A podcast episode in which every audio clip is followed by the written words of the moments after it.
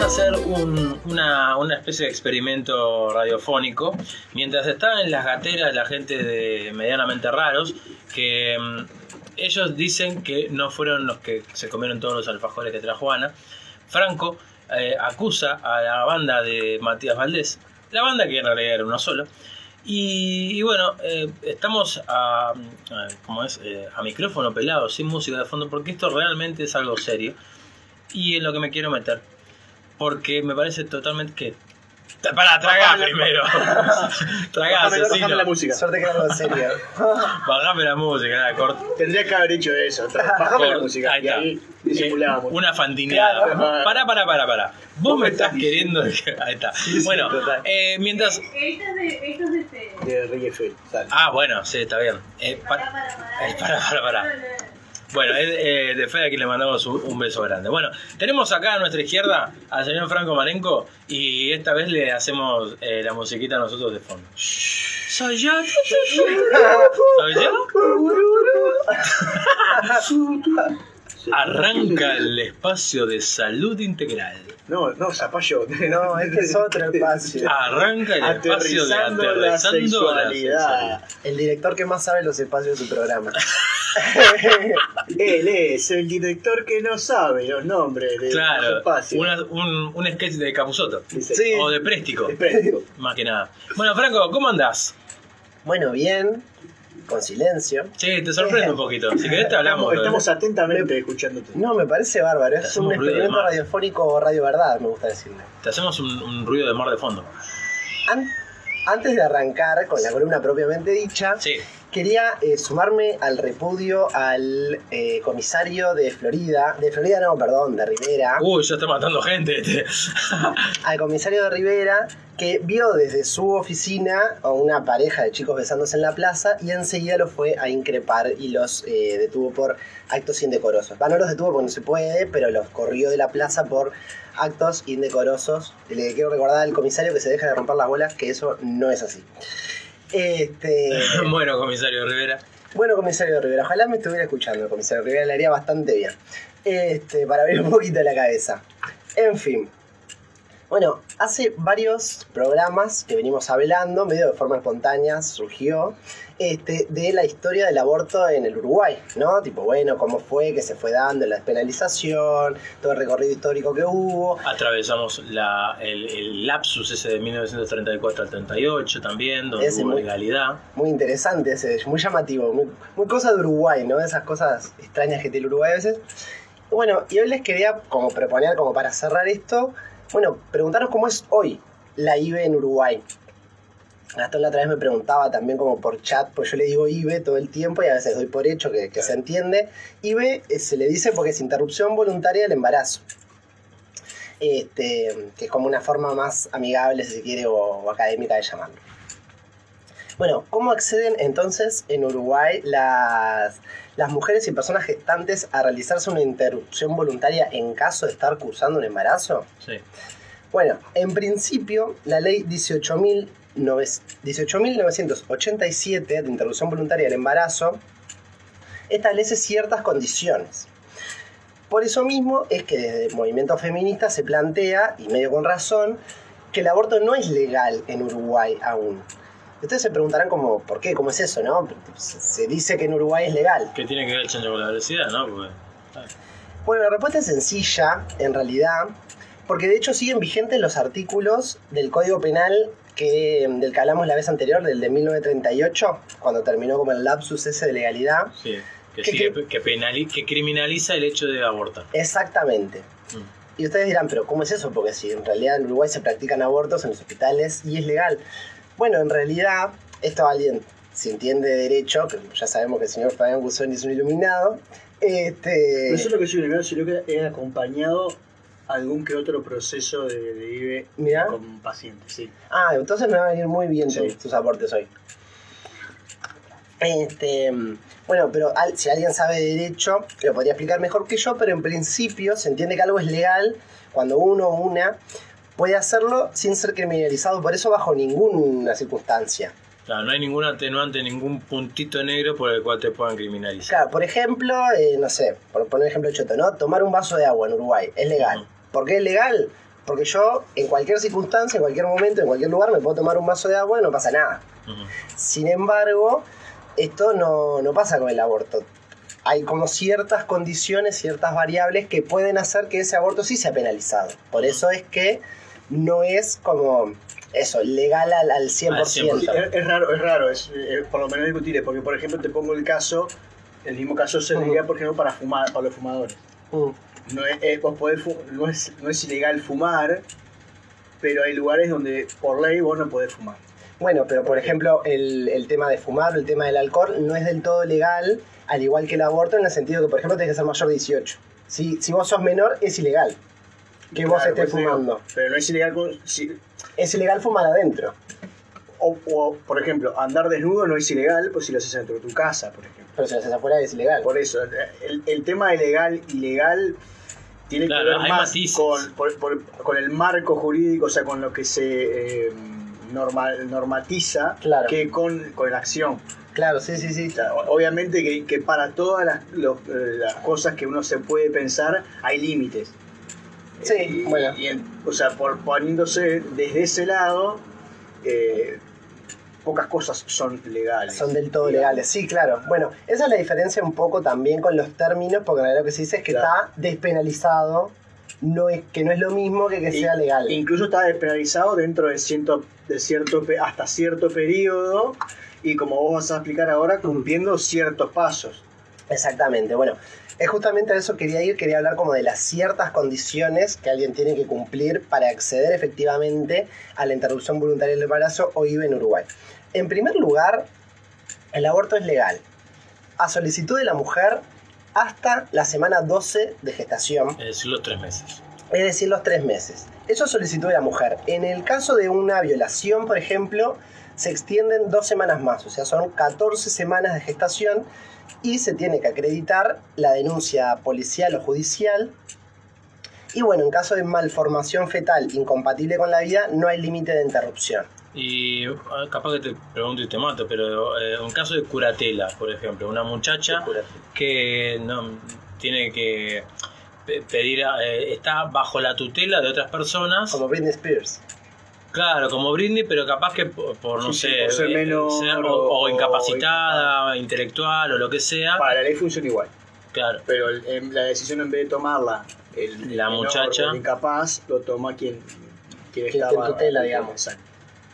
Porque hay también una ley que es la ley de, de salud en general que dice que eh, para cualquier eh, tratamiento de eh, médico o, sanitario eh, Precisará vos con- sos libre de elegir si lo, lo haces o no, Ajá. tanto vos o quien te- represente a esa persona. Bien. Me sacaste la. La ley tengo a la, a la 18.334. apuntadora acá. 18 artículo 10, ley 18.334. El tipo que todos quieren tener en su programa de radio, ¿o ¿no? Claro, el tipo que tiene que tener la facultad directamente. Sí, o sea, sí, andá, sí. andá, recibite, nene, dale. Totalmente, totalmente. Este, bueno, incluso en los casos de, de hasta 12 semanas y a solicitud de la mujer, se debe consultar, esto es un poco lo que se refería Fabián con los pasos previos, se debe consultar con un equipo de tres profesionales de la salud y esperar al menos cinco días antes eh, de recibir las orientaciones de un ginecólogo. Ujú.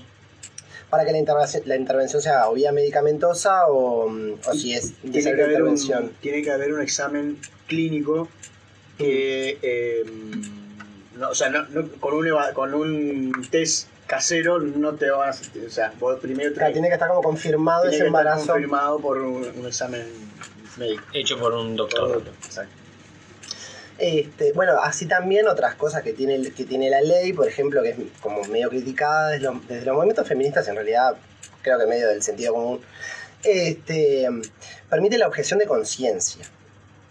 ¿Qué es esto? Bueno, que las y los profesionales que así lo indiquen este, pueden no realizar la intervención en caso de como no estar de acuerdo. Y eso, bueno, capaz que hasta ahí te la llevo, pero también está el tema de la objeción de ideario. Que es como una objeción de conciencia, pero en el caso de las instituciones. Por ejemplo, en Montevideo hay dos instituciones, mira, Fabián está sorprendido. Ujú. Cuando, La- por ejemplo, católica, el círculo, el círculo católico, por Ah, bien, ejemplo, por no, sí, sí, sí, no sabía que se así, pero no, no realiza abortos toda la institución. Igual eso también va en, eh, en contra, a contrapelo del el, el juramento hipocrático que hicieron los médicos, que en realidad tienen que atender eh, em, a los a los damnificados, a los Eh, sí, eh, no, tienen que ten- el atender juramento la salud. Lo que pasa es que el juramento hipocrático no, lo que dice es que no actuará- actu- harás un acto médico que perjudique al, al paciente y salvarás la vida ante, ante todo. No habla de este tipo de, de- de tratamiento. Y en este caso que serían las dos las dos a la vez. Claro, pero no están corriendo, a menos que corra riesgo, como dice él, de que tenga algún problema. Claro, porque en realidad solamente se gestaría y no hay, nacería el bebé. no hay un riesgo de, de vida en ese sentido. Entonces no hay ni- ningún juramento que se esté legal. Digo, y el juramento hipocrático tampoco No- es, no- no no es es legal, legal, ni, claro. ni, ni- o sea, es, un, Es un es un- principio. es un principio que se da en la facultad, pero nadie lo, no, no se hace juro por, por, por- Por Hipócrates. Es más un, un, una- un- un- un control ético. Juro por hipócrita. dale. hipócrita. Este, no, es llamativo porque en realidad a mí lo que me sucede es que me llama la atención porque a nadie se le ocurre, o a mí no se me ocurre, que un hospital o sanatorio decida, por ejemplo, como no hacer trasplantes por regirse bajo cierta doctrina. Generalmente los actos médicos son inherentes a las instituciones médicas. Chau, hacemos, es a lo que nos dedicamos.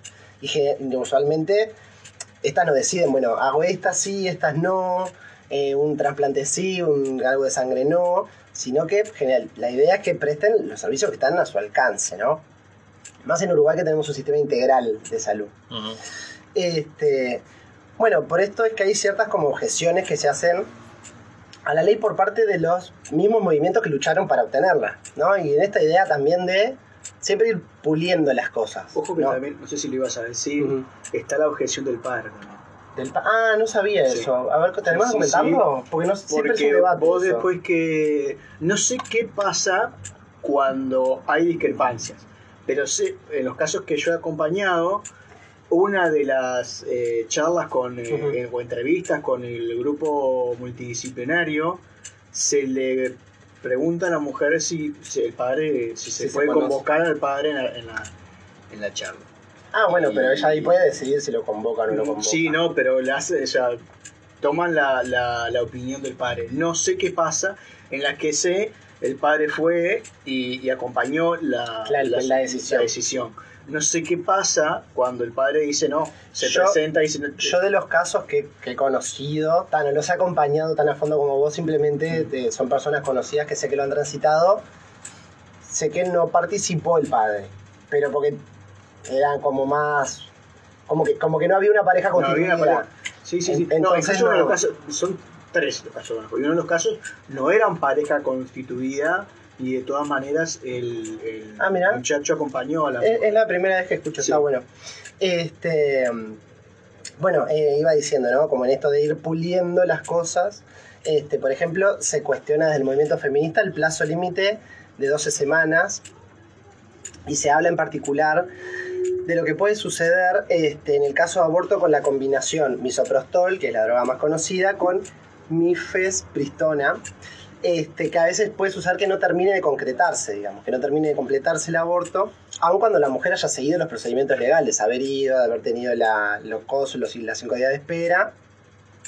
Este, y en palabras de la activista Soledad González, eh, ella dice, bueno, tomás la pastilla, no funciona y cuando volvés al servicio ya han pasado las 12 semanas y ya quedás como por fuera de la ley. Como que eso es algo que ha ocurrido a distintas pacientes y es como, bueno, está. Una cagada. Este, también otro cuestionamiento que se hace es en lo referente al límite cuando el embarazo es resultado de una violación, porque en realidad ahí solo se extiende dos semanas. Sí, incluso la ley no dice si es 12, se- 12 semanas de, eh, como lo que vos decís, yo me- si yo me presento dos días antes de, de la fecha de límite, estoy dentro, ya me presenté en el proceso. Eso el- el- la ley no lo, No lo aclara. No, no lo aclara. Deja ahí a 12 semanas, el- si el proceso demora más de 12 semanas o lo te presentaste en el- la última semana, Es lo que decía el ejemplo de la pastilla. Claro. De, de- Claro. de cuando lo tomás y Que dejas después pasar el tiempo y se te pasaron las 12 semanas. Este, bueno, y en el caso de la violación, en esto solo se extiende dos semanas más y encima se le, se le agrega el requerimiento de la denuncia policial y judicial, lo que se vuelve un poco problemático, primero porque ya te agrega otro trámite, claro. tipo te agrega dos semanas, pero te agrega otro trámite que a veces puede demorar, y eh, también está la idea como esta de invalidar el testimonio solo de la mujer. O sea, si una mujer va y dice, me violaron acá, quiero. ¿Por, por qué habría como que presentar otra serie de, de pruebas, digamos? Como que no es solamente considerado suficiente el testimonio sí, de la ¿O mujer. quién va a inventar que la Claro, violaron sí. solo para ganar dos semanas más? Claro, sí, sí. Este, y bueno, acompañado de esto último está la crítica sobre las condiciones según las cuales la mujer tiene que sí o sí acceder a una consulta ante un equipo de tres personas este, y guardar cinco días de reflexión antes de concretar la decisión de interrumpir voluntariamente su embarazo, algo que presupone y sugiere duda en cuanto a la capacidad ética de las mujeres para decidir eh, sobre su propia vida reproductiva. Eso te genera más dudas Bueno. todavía, porque además vos si tenés algo claro, realmente, por más que pasen 5 o 10 días, un mes, lo vas a seguir haciendo. Y si tenés un pelín de duda, la duda la podés quitar en un día, pero ya el segundo día te genera más duda, y al tercer, y al cuarto, Claro. y al quinto, y es un quilombo bárbaro que se te hace en la cabeza. A mí te voy a decir una cosa que tiene que ver con la eh, salud reproductiva, pero me pasó a mí, ya lo comenté hoy, me, me estoy haciendo el proceso para hacerme la vasectomía. Ah, mira. Y me mandaron a una sexóloga para que a ver que por qué, y, y, o sea, más allá de que, de, de que ya el, el aborto es un tema eh, tabú, como que la sociedad para esas cosas hay que reflexionar, que mirar, que no Cuando tener- en realidad para sí. otras cosas es poca la...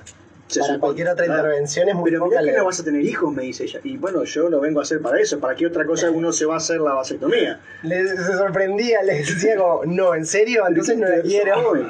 Sí, ¿qué- qué- soy joven, por eso. Cuando sea viejo no, No la quiero, a los 80 no me la haría la Ah, Claro, vasectomía. ¿para qué voy a hacer la vasectomía a los 80 años? Este, pero hay como eso, ¿no? Cuando, Sí, cuando sí. esos temas, eh, meterse en, en tu decisión, es tu decisión, bien o mal, me puedo equivocar o no, es mi decisión, no necesito que, que vengas vos a darme los días para decirme, ay, pensalo. Sí, sí, como el sistema médico diciendo, ¿seguro? Bueno, ¿Estás seguro? Este, bueno, otra de, otra de las críticas que se le hace a la, a la ley vigente tiene que ver con la confidencialidad. Y esto tiene que ver mucho con lo que hablábamos de recién de la objeción de conciencia y esto. Este, bueno, en particular pasa en ciudades chicas donde todos se conocen, ¿no? Los pueblos del interior.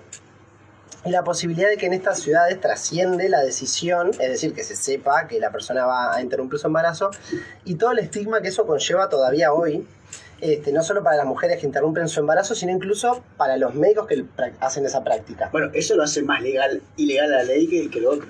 Porque estás rompiendo un artículo de la ley y no debe- que no debería ser así. ¿En qué sentido? Y en el que sentido de que si, si en un pueblo chico ¿Vos decís yo por la confidencialidad? por la, confi- ah, la confidencialidad lo- la hace más eh, poco legal, o sea, poco lo que hablábamos hoy, ¿no? sí, Que, sí. eh, eso y lo que hablábamos del periodo del tiempo, o sea, hace que, que esos, esos pequeños detalles que no, no son de- de- precisos no la hagan tan legal como, como Es verdad, totalmente. Este, bueno, ¿y esto qué tiene que ver con la objeción de conciencia que les decía? Bueno, este, esto limita el acceso al procedimiento en algunos departamentos puntuales, en algunos puntos puntuales del país. Por ejemplo, yo comentaba la vez anterior que iba a traer este ejemplo.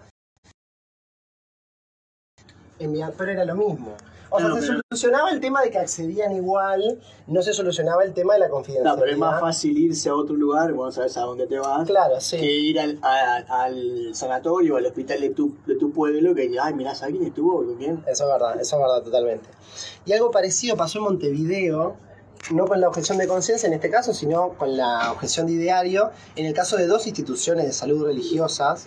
Este, Evangélico y, yo pensé en el evangélico y en el círculo católico, pero no estoy seguro. Y no- otros. Casa de Galicia, eh, puede ser. No, pero Casa de Galicia no tiene nada que ver. no Claro, tiene con- con creo que religión. deben ser el evangélico y sé que el círculo católico es uno y el otro debe ser el sí, sí, evangélico. porque estuvo en la- Claro. Lo leí, eso sí. Este, bueno, estas dos ponele que declararon tipo objeción de ideario, lo que hace que la mujer sí o sí tenga que cambiar de prestador, o sea, ya, o, o sea, otra que Ya, prenderte fuego. Y convengamos que cambiar de prestador no es un trámite fácil tampoco. No es Que fácil, yo lo he hecho, tenés que ir a, a la Junta Nacional de Salud, a llevar una carta, a decir por qué te querés cambiar, y ahí tenés que explicar que tu prestador no quiere eh, prestarte este servicio. ¿Y cuál es el servicio? Este es Sí, el sí. servicio. Vos podés cambiar por eso o porque te mudaste, por ejemplo. Pero tenés que presentar una carta escribiendo y dando todo el argumento. o, o por ejemplo, un, porque- un porque caso, un caso que he escuchado, una, imagínense el caso de una gurisa, por ejemplo, 21 o 22 años, que recién está, no sé, o en la facultad o empezando a trabajar, y le pagan los padres el prestador de salud. Ella podría, en realidad, perfectamente poder ir a hacerse la intervención y que nadie en su familia se enterara si ella no quiere compartirlo. Claro. Pero en este caso tendría que ir a decirle a los viejos, no, mirá, yo me tengo que cambiar y si no quiere que se enteren es todo un brete. ¿Y cómo le explica por qué se tiene que cambiar? También pienso en que tiene que empezar, o o cualquier persona que lo haga, tiene que poner ahí en juego o en, o en la balanza lo- su prestador con querer hacerse la intervención. Porque no es solamente eso, ¿viste? Y por último, este, mm, lo último que quería mencionar, también se resalta la exclusión discriminatoria que se hace a las mujeres migrantes en Uruguay para vos acceder a, a la interrupción voluntaria del embarazo. Ser ciudadano. Tenés que demostrar un año de residencia en el país. Ah, bueno. Claro, eso es lo que se quiso evitar. ¿Qué es lo que a que veces... vinieran a, a el, a el turismo de aborto. ¿no? Claro, eso pasa Como mucho en, países de Europa. ese tipo de cosas. Exactamente, exactamente. Este, y bueno, por ahí chicos, así funciona el IVA en Uruguay, esas son un poco las críticas que se le hacen. Mirá, bueno, es, eh, es un tema que tiene mucha tela para cortar y que siempre van a aparecer aristas diferentes, opiniones diferentes. Eh, capaz que no hay muchas opiniones en cuanto a, dejar eh, definitivamente una ley instaurada en un 100% que permita el aborto legal seguro eh, para, para todas aquellas personas que lo quieren hacer. Eh, y, y bueno, con esto cerramos el ciclo de eh, embarazo barra aborto barra lo que venga, ¿no? Aborto, Por ahora. yo. Ok. ¿Embarazo no, no habló? Sí, no hablé de Yo embarazo. hablé de embarazo. No, bueno, pero el, embar- el aborto proviene del embarazo, ¿o no? Sí, sí, Si sí. lo Ah, interrumpe, está, listo. Es una parte, es, Lo- un, lo es un pequeño embarazo, claro. de alguna manera. Bueno, sí, pero es embarazo al fin. ¿Qué me, Sí, qué sí. me venís con cosas? No, nada, no dije. Eh, Franco, ¿dónde podemos escuchar o ver eh, o conocer la- las diferentes cosas temáticas que tengas ganas de decir vos en las redes sociales? Todo mi contenido lo estoy subiendo a fluir.uruguay en Instagram, donde ahí hago resúmenes de todas las columnas. Este, subo también el link para que las puedan escuchar y comparto algún que otro posteíto así que se me va ocurriendo. Pero Perfecto. principalmente eso. Bien, eh, gracias Franco por este, este espacio. Sí, decime. Les adelanto el tema de la próxima. Sí, sí, Dale. Estuve hoy, esta, esta la, la- la pensé hoy porque hace tiempo que vengo con esto en la cabeza y quiero hablar como de la hipercategorización del deseo. Acá me refiero con esto como a todas esas, no sé si han visto como una lista de, no sé, 50 orientaciones sexuales, por ejemplo, o por lo menos 20. Yo conozco media. Bueno, quiero como problematizar un poco eso, ponerlo en duda, a ver si no estamos como también hipercategorizando Sí, el deseo. En, en- en pos de unir, estás volviendo a, a, a categorizar. Claro, exactamente, exactamente. Quiero hablar un poco de eso, a ver si estamos segmentando demasiado. Brillante. Bueno,